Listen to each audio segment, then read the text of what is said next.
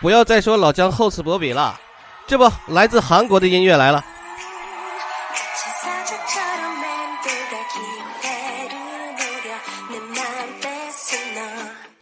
来自韩国少女时代组合 Leon Heart 失心。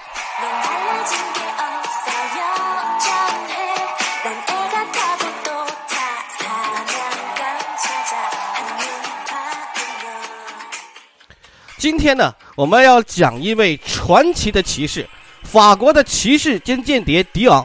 他一生雌雄莫辨，一男一女，既是勇敢无畏的骑士，又是令人神魂颠倒的名媛。在历史上，他有证据他是个男人，不然我一定会把他选进《撼动世界的女性》这本书里。这里面顺便说一下哈。我在后台收到了差不多十条私信，问英国王室的一些秘闻。等我收集好了，再告诉大家，再给大家讲。的确有一些秘闻，别，呃，喜欢八卦的想问一下这个关于戴安娜的死因，啊，喜欢历史的想问一下关于陶英的赫斯的死因。的确有一些秘闻，这个到时候老姜收集起来告诉大家。今天我们要讲的是，一生雌雄莫辨的法兰西最伟大骑士迪昂。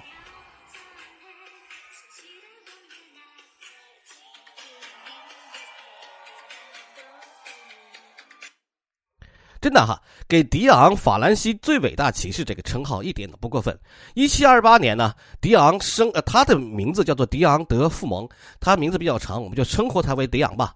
诞生在法国特纳，离这个勃艮第的首府叫蒂荣不远。他的父亲呢是著名的律师，母亲呢是出身名门的千金小姐。这样的家庭呢，就使得迪昂拥有非常良好的天分和家庭教育，也为他的未来成就奠定了基础。但是在迪昂小的时候吧，他妈妈有一个非非常特殊的嗜好，给长相精致俊俏的迪昂穿女装。迪昂八岁以前一直是穿着女装，以女孩的身份生活的，这跟我们国家有点像。迪昂是个神童，早年就博览群书，在语言学和文学上造诣极深。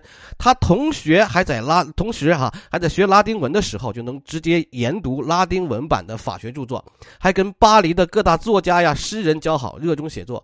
一七四九。年仅仅二十一岁，迪昂就在巴黎的马萨林学院获得了法学博士学位。毕业后呢，他开始在巴黎财长，就是财政部长身边担任秘书，负责处理政府的金融报告，工作性质类似于现在的皇家审查员。二十四岁呢，他就发表了一篇关于法国金融财政的论文，从而受到了法王路易十五的关注。让他进入了法国的财政部门，想培养他为财政大臣，觉得几年了之后就觉得他大材小用，就给他投入了自己，就是路易十五投入了自己直接统辖的秘密情报机构。这个秘密情报机构的成员均都是这个路易十五自己的心腹要人呐。此时呢，当时法国这个内外这个交困，内部社会内部比较矛盾，外部呢和英国是死敌。跟英国呢正要正要英法百年战争嘛，就我曾经讲过这个事情，然后跟英国跟俄国正在走向联盟，一旦成功呢，法国就会腹背受腹背受敌。于是呢，路易十五决定先发制人，他命令迪昂携带一封密函到圣彼得堡，交给当时的俄国女皇伊丽莎白一世，准备重建法俄关系。与同与迪昂同行的是假扮英格兰皮草商的骑士道格拉斯，这个有一个电影。有一个电影曾经出呃回忆过这段历史，原计划哈，迪昂要伪装成为道格拉斯的仆人，但是他们改变了计划，他化妆成了道格拉斯的侄女儿，化名叫做利亚德福蒙。这个利利亚是这个法国女孩子很常见的一个名字哈，以道格拉斯因病外呃因病的主外出啊为旅行为幌子，就向圣彼得堡出发了，肩负着。跟这个伊呃俄国女皇伊丽莎白一世秘密通信的这种重任，情报机构嘛，间谍嘛，就出发了。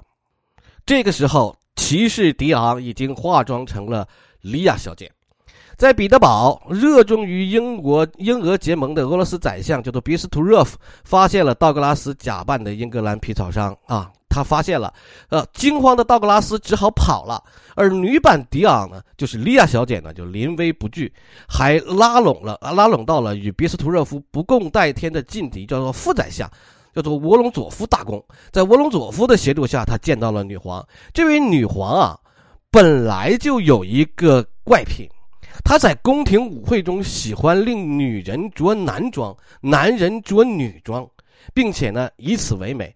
这种兼具男性的俊朗和女性柔美的莉亚小姐，一下子就俘获了伊丽莎白一世的心。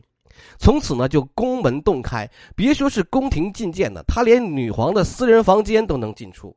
再加上这个，他本身受过良好的教育嘛，巧舌如簧，谈吐不凡，两个人的关系就越来越火热。莉亚就以女皇的侍读啊、法语教师啊、密友的身份，来回穿梭于寝室之间。啊，隐藏在一本书里的法俄同盟的策划案，也成功的就避开了宰相的注意，送达到了女皇手中。女皇那个时候已经给他迷得七荤八素了，想都没想就塞过去一封给路易十五的那个亲笔回信。年末的时候，迪昂手持女王的密函，意气风发的回到法国凡尔赛宫，法俄结盟抗英，这个结果把英国人给坑惨了。啊，把英国让英国人大跌眼镜。此后，为了巩固盟约，迪昂又两次作为大使馆的书记官来到俄国，并未找女装的他称为称自己的是莉亚的双胞胎弟弟。你说他骗那个伊丽莎白女皇说莉亚是我的姐姐，我是莉亚的弟弟。结果女皇又深信不疑，还向他打听这个莉亚的情况。迪昂总共三次对俄出访都大获成功，成功的打破了英国想和俄俄国联盟去对抗法国的这个。这个计划，然后结果法国跟俄国最后成功在一起结盟了。到时候我给大家在评论区上一个他这个作为小姐的画像，因为毕竟那个时候嘛，她只有画像，啊，封面图呢就是他的男子相貌哈。有这么大的功绩，那当然要赏了。路易十五呢，就封迪昂为龙骑兵连队队长，年俸三千英镑。在七年战争里头，他又展现了自己骑士的勇气和武艺，立下了不少战功。哎，人家作为骑士，人家还立下了很多战功。七六年的，呃，一七六二年的时候，俄国宫廷就巨变。新女皇就叶卡捷琳娜，这是登基后宣布以前的法俄同盟就无效了，失去后援的法军呢，在在战场上就一败涂地了。法王的路呃路易十五呢，就派出迪昂作为公使出访英国去调停战事。迪昂呢，就用驻英大使叫做尼维奈尔的公爵秘书的身份作为掩护，暗地窃取了英王乔治三世的军事机密，作为筹码，逼迫英国签署了停战协议，在生死边缘拯救了法国。那个时候，他就连续立下了盖世奇功啊！你想想看，偷取了英国乔治三世的那个军事机密，逼迫英国签停战协议，那真是盖世奇功了。三十五岁就获得了路易十五颁发的圣路易十字勋章，成为圣路易皇家骑士团的骑士。从此以后，他的封号就叫做骑士迪昂。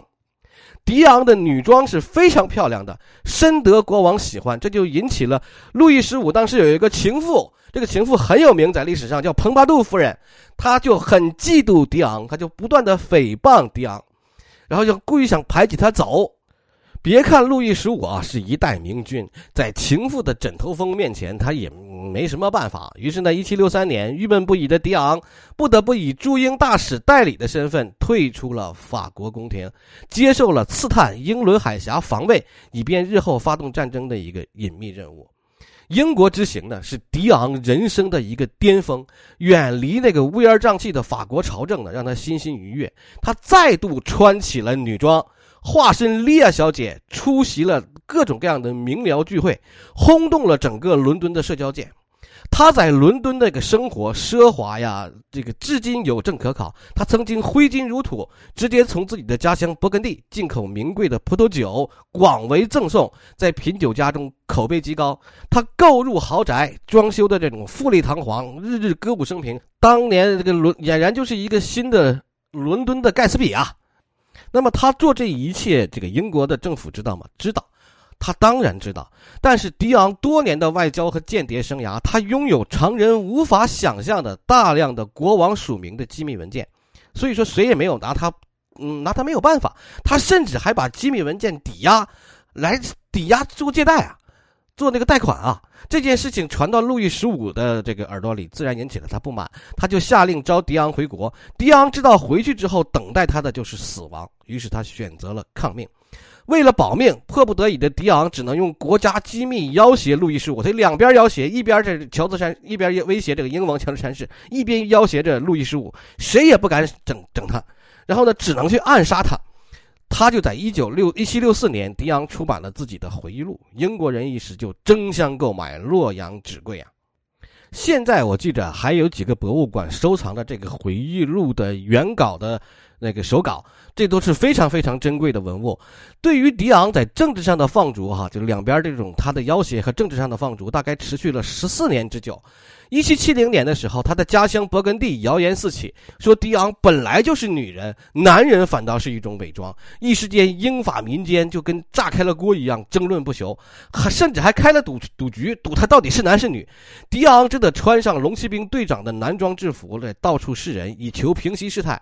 然而呢，这个他个。他的政敌实在是太多太多了，又故意传播她是女人，性别问题俨然已经上升到了政治问题，对迪昂的生活产生了诸多困扰，让他非常苦恼。记住，那个时候人家是英法的红人，变革来自于什么呢？变革来自于法王路易十五。路易十五得天花去世了，新上台的路路易十六呢，对外交就兴趣寡人，取消了这个对于这个英国的进攻计划。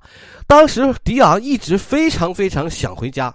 想回家呢，就是什么呢？他派遣了一个剧作家叫做博马舍来去跟这个迪昂斡旋。他说：“只要你不再去提到关于任何的法国机密，不要再去纠缠你是不是呃男人这件事情，你就可以去回乡。”这个迪昂当时已经被社会传言就纠缠的疲惫不堪，索性在那个时候做出了“我是女人”的回应，还找了一系列家庭原因作为论据。他称自己生来就是女性，他为了就什么？未来就是。为了就是回家，为了就是回到自己的家乡。当时博马舍还激动不已，竟然向四十六岁的迪昂跪地求婚。时隔十四年回到祖国的时候，但已经成为迪女性的，因为他对外宣布自己是女性了嘛，尊严已经没有了，他成为贵族眼中的一个笑话了。那么他就必须把龙骑兵的制服就脱掉，而且路易十六为了羞辱他，还给他办了好几次，好几次哈，记住是好几次。女装仪式，还给他办了好几次。那个时候哈，他的一个好友叫做伯利尼库夫人哈，伯爵夫人，谈论迪昂的时候，就称她为被命运玩玩弄的哀伤的女骑士。但是迪昂虽然说当时已经四十多了哈，但是对自己的境遇肯定是不甘心的。一七七八年，美国独立战争打响，法国抗英援美。抗英援美，迪昂主动要求去美国前线服役，却却被大肆嘲笑一番。他说：“你一个妇道人家去凑什么热闹啊？啊，不但没去成美国，反而给关了十九天大狱。”那个时候，迪昂为了生计所迫，只能不断的出入沙龙，参加当时流行的剑术比赛赚外快。一七八七年，他与伦敦最强的剑士圣乔治来公开决斗，在一段时间被世间传为佳话。圣乔治当时呢是身心皆处于巅峰时期的现役禁卫骑兵啊，而且那个时候迪昂已经是五十九岁了。迪昂女士挑战天才剑士这一个举动啊，就不便 普遍是不被人们看好的。结果，坚持穿着女装的迪昂，即使费力的提着裙子，最后也以七连突刺大败剑圣圣乔治。英国社会一片哗然，对他刮目相看，一度称他为欧罗巴剑圣。这就是法国骑士迪昂。大革命爆发之后。法国是翻天覆地，虽然得到政治庇护的他安居了英国哈，但是在迪迪昂的老家的财产就被全部充公了。一七九二年，六十四岁的迪昂曾经致信于法国立法会，请求归附于军职，恢复于男儿身，但是呢，他也没有得到，也没有得到回应。他失去了祖国，完全抛弃了他，失去了退休金的保障，回到祖国也回不了。啊，一八零四年还因为欠债而入狱五个月，穷困潦倒的他不得不卖掉当时自己得到的圣路易十字勋章和路易十五的鼻烟壶，还有自己的藏书等等等等，卖掉了这些，以这个度日吧哈。一八一零年五月二十一日，因为降山降箭伤的复发，八十二岁的迪昂在伦敦后街去世，死的时候凄凉至极，落魄至极。他死后呢？对赌局仍然心存疑虑的人们，委托了外科医生对他进行了遗体解剖，结论是他是真正的男性，但依然在英法民间依然有人固执的相信他是女性，这种说法至今不绝。但是我觉得，不管他本来是男还是女，他这一生都足够戏剧性，足够传奇。一八一零年。迪昂被安葬在英格兰东南部德塞克斯的一个圣潘克拉斯公墓里，永久长眠于此。他的墓碑上刻着用拉丁文写的四行诗：“不着寸缕自天空降下，如今又身无一物，长眠墓碑之下。”总而言之，活在人世，我这一生既未得到，也未曾失去。这就是一雄一雌、雌雄莫辨的法国最伟大骑士欧罗巴剑圣。感谢大家的收听，我是老姜，再见。